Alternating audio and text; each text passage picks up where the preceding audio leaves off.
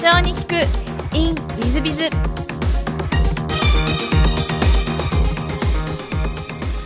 本日の社長に聞くインウィズはマーザーズ上場企業のお株式会社パルマのお高野社長様でいらっしゃいます、えーよろしくお願いいたしますよろしくお願いします。まずは経歴の方をご紹介させていただきます。えー、半官半民の東南アジア向け投資会社、日本 ASEAN 投資、現在の日本アジア投資にご入社、その後、福岡支店長、名古屋支店長、経営企画室長を歴任されていらっしゃいます。その後、新金キャピタル株式会社投資部長に移られて、2006年、えー今現在のパルマを創業代表取締役にご就任し、えー現在に至るというご経歴の高野社長様でいらっしゃいます。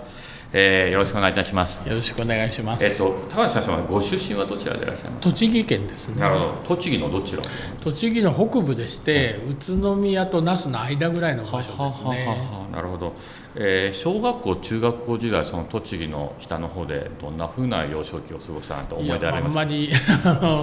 大した幼少期じゃないですけれどもうちはあの実家が商売をやっていたので割とそういう商売にななんていうんですかね馴染む機会が多くておじいちゃんとかから商売ってこういうふうにするんだみたいな哲学を随分ね教わったようなことはありますね。なるほど、今でも覚えてらっしゃること覚えてすますねいろいろね。なるほど、なるほど、え。そうですか。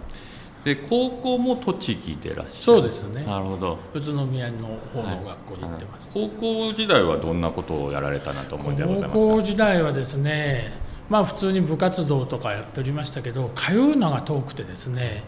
バス電車自転車っていうのを乗り継いで行ってたので1時間半ぐらい片道かかってたのでもうとにかく通うのが大変だった思い出ばっかりですね。なるほど、そうですか。勉強もやっぱり、あの、上場企業の社長様でいらっしゃるんで、できたんじゃないんですか？うーんまあまあだったですけどですね、ええ。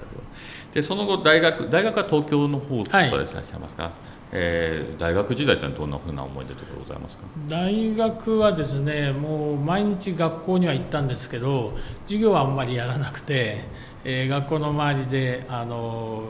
なんですかビリヤードやったり麻雀やったりですね してましたですけどね。なんか普通の大学生でいらっしゃいますね。いやもう普通の大学生で。まあ一応勉強も多少はしたりはしておりましたですけどね。なるほど。ええだからその当時に起業を目指されたとかそういうことはござらなかったんですか？あ全くですね会社を作るというよりはどっちかというと僕はあの大きい会社とかそういう半官半民の会社に就職したように、えー海外で何かやりたいなというのがありましたですけどですね。はい。あとは経営の勉強なんかはそういう経営のあのクラブに入ったりして勉強したりはしてましたね。なるほどで大学卒業後は、えっと、新卒で大企業にお勤めで、えーっとですね実はですね私はあの4年生の時にそういう思考があったのでジェトロとあとですねあの総合商社の大手の一社に内定をいただいてたんでそういう道にどっちか行こうと思ってたんですけど親がもうとにかく実家に帰ってこいと。いうのでですね地元の銀行に実は就職面接も受けてないんですが内定親が持ってきましてですねそれで入社しなさいと言って入ったんですよところが、えー25年ぶりぐらいにこいつはもうとにかく地元にはあのダメだろうというんで25年ぶりぐらいに東京支店に配属してくれたんですよ新人で。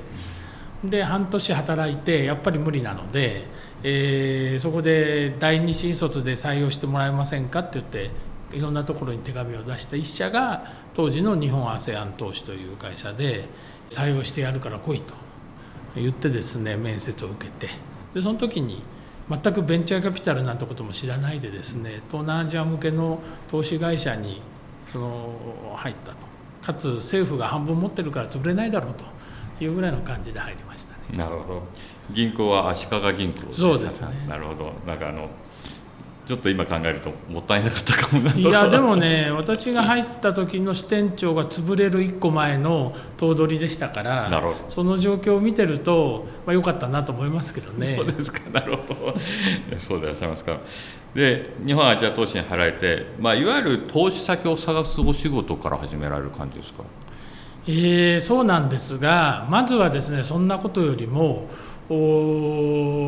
まだまだですねえー、東南アジアに工場を作るなんてのは、うん、非常に珍しい時期でしたね。まずいろんな会社を回って上場会社ばっかりですけどあのタイってこんなですよと。投資環境はこんななんですよと、えー、工場はこんな形であればできますよっていうそういう情報を提供していく中で、えー、事業を向こうで作りませんかねという。なんで投資先を探すんじゃなくて投資する何て言うんですかね調査から始めて一緒にやりませんかねっていうようなそういう活動をずっとやってましたね。だから新興宗教を解いて回るというかそういう感じでしたよ。みんなも「へえ」って言われるだけでね。そうすると海外進出をしませんか的な感じですね。そうです海外にあの工場を作るなりなんなりしませんかというご提案をして回ってました。なるほど。ちょっと僕の日本アジア投資のイメージはいわゆる VC ベンチャーキャピタルそれはね国内をやるようになってからでして、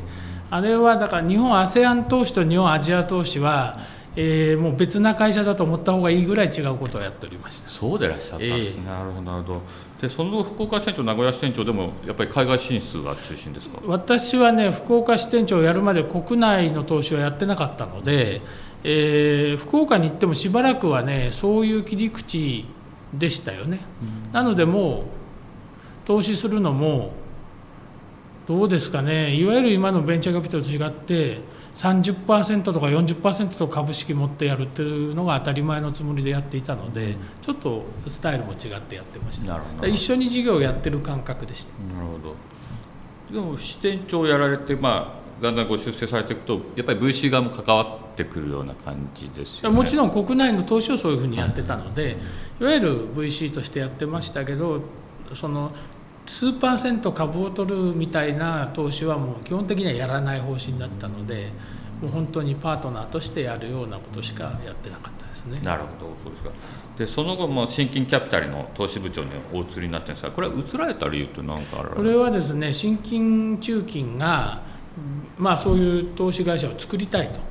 でもう立ち上げてる最中なので、まあ、たまたまその社長で行った人が昔日本アジア都市の専務だった人なのでお前そういう一からやってくっていうのが好きじゃないかと言うんでですねやってみないかと言われたのでまあ VC を一から作るなんても珍しい経験なのでやってみようかと思って取り組んでみたってことですね。なるほど一応あの、えーと、視聴者の皆さん方にリスナーの皆さん方のご説明すと新金中金っていうのは信用金庫さんたちの、まあ、中心といいますか皆さんが出資ですね、えー、皆さんが出資して作ってる、えー、ものでそこの、まあ、いわゆるベンチャーキャピタル会社をお作りになった時のじゃあ立ち上げメンバーみたいなそうです、ね、そんな位置づけでいらっしゃいますね、えー、なるほど。新金キャピタル時代の思い出とかそんなのございますか？うんあんまりですね実はなくて、えーと、僕らが思ってたような新金中金は中央機関と言われてたのでですね司令塔みたいなイメージだったんですけどですねそうではなくて連合会だったんで、えー、皆さんの信用金庫の何て言うんですかね支援を、ね、いただいてできてる組織というんでね立ち位置がね当初思ってたのと上位下達ではなくてあの皆さん会員あっての本部みたいな組織だったのはねちょっと驚きましたですけどね。あそうですか、そうですか、まあ、私もあの信用金庫さんに融資開拓のコンサルティングをする部門のあのカバン持ちから始まってるんで新金中金さんのこの立ち位置もよく分かってるんですけども、えー、そんな感じでいらっしゃったんですね。なるほど。でその後パルマを創業に当たられるわけですが、えー、このど全く違う分野分野のに思うんですがパルマさんは、ええ、どうしてそこを創業しようというかやろうと思ったんですまあ、きっかけはですねあのアジア投資時代に投資させていただいて上場していただいた会社の社長さんから何か新しい事業を作りたいと。でなるたけこう小さなお金が降り積もって長くいくような商売を考えてほしいんだと。いうんでそういうアイデアをって言われたのでいくつかその時にこういうことは今面白いかもしれないですねっていう話をいくつか出したうちのこれが一つでして当時まあ3つぐらい出したんですけどそしたらまあそれやってみたらっていうんでですね。まあ新規キャピタルはですね非常にそういう背景が大きいので案件もたくさん見つかるし実はお金も潤沢に集まるんで非常に良かったんですけどもですね、えー、ある面楽すぎましてですねもうちょっと自分でいろいろやってみたいなと思うんでじゃあ人にお金つけて回ってるだけじゃなくて自分でもやればできるっていうのをちょっと一回実験してみようかなとそんな気持ちで本当に実験するぐらいの気持ちで始めましたね。なるほど。え他のその3つのうちのあの残りの2つっていうのはどんな事業もう一個はですねあの当初ご飯を食べていかなきゃいけないんでたまたまある程度お金を用意してもらえたのでファクタリングはい。でまあ手数料を取れるっていうんで、まあ、それが当面の運営費になってもう一個はですね似たようなスキームなんですけどあの当時ですねグッドウィルさんフルキャストさんが全盛の時期でしてですね短期単発日払いって言って人をどんどん持ってっちゃうもんですから一般の流通飲食が人集められないでも同じことをするためにはすごいこうシステムなりコストがかかるっていうんでそれをですねウェブ上で携帯でですね例えば1日働いたら1万円のアルバイトになりますと。でそのデータをアップするとそのうちの、まあ、会社があとは設定する金額の範囲を仮払いできますっていう仕組みを作りましてですねそれをまあサービスとしてやったら面白いんじゃないかと。で1回あの銀行手数料も入れてワンコインぐらいの手数料でやれば仕事になるんじゃないかとそれでそんなのをやりましてなるほどで今の仕事の3つですね。なるほどあのお聞きしてると非常にあのさすが金融機関さん出身らしくあの非常に金融事業に近い側で まあ確かにおっしゃったあのパルマさんもちょっと金融っぽい雰囲気を多少醸し出してらっしゃるまあ、当時ははですね金融免許持ってましたんで今返上してしまいましたけども、はい。その2つの事業は今現在はやってらっしゃる。あの売却してしまいました。なるほどなるほど、ええその理由は何かこうやっぱりえっと、えーとですね、当時の当初お金出していただいた大株主さん等がちょっとですね、え経営上のそのマイナスが続きましてもううちを手放したいということになってで別な株主さんにうちは買ってもらったんですけどその再編の時に、まあ、引き受けるにあたってですね、まあ、金融事業はちょっとお金かかるからいらないと言われて、まあ、これは売却しで、え2つ一応持ってその新しい株主の下に入ったんですけど、まあ、なかなかですね環境が変わっていく中で2つの事業を走らせるっていうのもですねそこまで実は能力あると思ってたのはなかったもんですから1個にしたいなと。でたまたまこのもう1個を買いたいっていう方がいたのでそれでお譲りしてそれで入ってきたお金で実はその新しい株主さんに出してもらったお金も返済ができたもんですから、まあこれで無借金になり無借金で特にお金の世話になってないんで、まあ、業績が上がってくるとともにうち自体上場したらいいんじゃないかというような今の話になったと。なるこういうまあ今年に入ってからですけどこの新しい事業を買ったそのおさっきのお仮払いのサービス買った会社さんは転売しましてですね、まあ何十億円か儲かったみたいなのでまあ良かったなと思ってです。なるほど。そうするとなんかあの高橋社長さんはやっぱりあの商売をやられてる、えー方のお息子さんでいらっしゃるんでいろんな事業の発想が出てきてあの大変有望なビジネスを発想するのはお得意というふうにいや感じなんですか？得意ではないですけど、まあ、商売というよりは VC 時代にたくさんいろんなですね会社を見させていただいたのでそういうなんていうんですかね事業化するパターンとかその後のなん持っていくパターンみたいなのを、まあ、生で見てきましたんでね。それはいいかもしれないですね。なるほどそうですか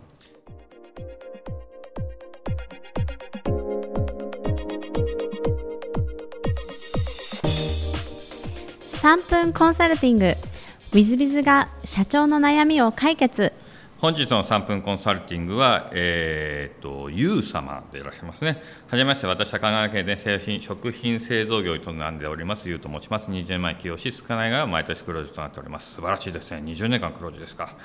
えー今年60歳を迎え、け後継者育成に力を入れたいと考えております。えー、家内とは子供に恵まれた後継ぎがおりません。そのため、1年ほど前、社内の営業部長で面倒見が良い N を後継者として選びました。しかし、彼に社長業を教える中、会社の未来や方針に不安があるように向けられます。私自身は5年後をめどに代表を譲りたいと考えておりますが、その前に彼が重圧や責任などから対処しないか不安に駆られています。そこでご相談ですが、多くの企業の相談に乗っていらっしゃる新谷社長は、今後の期待する2代目社長にアドバイスを送るとき、どんなお言葉をおかけするのでしょうか。また2代目社長としての彼との距離感に悩んでおります。ご意見賜りたいです。よろしくお願いいたします。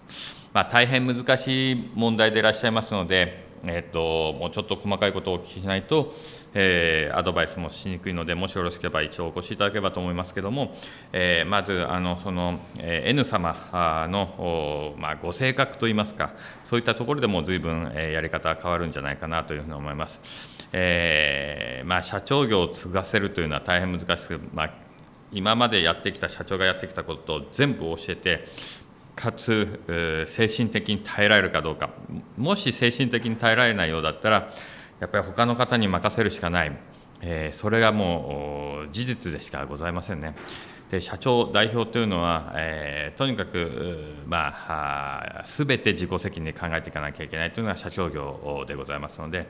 そう考えるとえー、まあ、その不安になられるのも当たり前だし会社は未来どうなるんだろうっていう不安になるのも、まあ、当たり前、まあ、逆に言うと不安になるぐらいの方がいい部分もあるかもしれませんね私自身あの会社経営者の端くれですが、えー、毎日毎日不安ですしどうやったらうまくいくんだろうと毎日のように考えている次第でございますのでそう考えるとその、N 様も不安を感じられるのはむしろいいことかもしれないなと。で不安に感じるからこそこういう手を打ったらどうだろうかああいう手を打っただろうか情報収集してこんなふうにやったらいいんじゃないかとこのセミナーも行ってみようあのセミナーも行ってみようみたいなことが行われるのでむしろ不安になることはいいんじゃないかと思います。ただ不安のままだと精神的に参ってくるかもしれませんので、えー、ぜひあの勉強会とかセミナーとか社長の仲間とかを作ったりとか、えー、いうのがいいんじゃないかと思います。私自身、えー、いろんな社長さんとお会いする機会が多く、かつ、えー、社長さん同士で飲みに行ったりも数多くしております。えー、皆さん、そういう時は、まあ、愚痴も多少は出てきますし、えー、こんな場合はどうすればいいだろうかということのご相談もされます。えー、社長業やっててもそうでございますので、まあ、2代目の皆さん方が集まる会なんかに行けば、皆さん同じような悩みも抱えてらっしゃるケースもあると思いますので、そういうことで勉強し、えー、まあ、その不安を突破するみたいなこともできるかもしれません。ですので、まあ、数多くの外部の、えー、勉強会やセミナー、もしくは会合に出て、え、勉強していくなんていうのが一番、もしかすると不安が少なくなる方法なのかもしれません。まあ、ぜひいろんな方法をそうあのご検討されたらいいんじゃないかと思っております。本日の3分コンサルティングはここまで。また来週。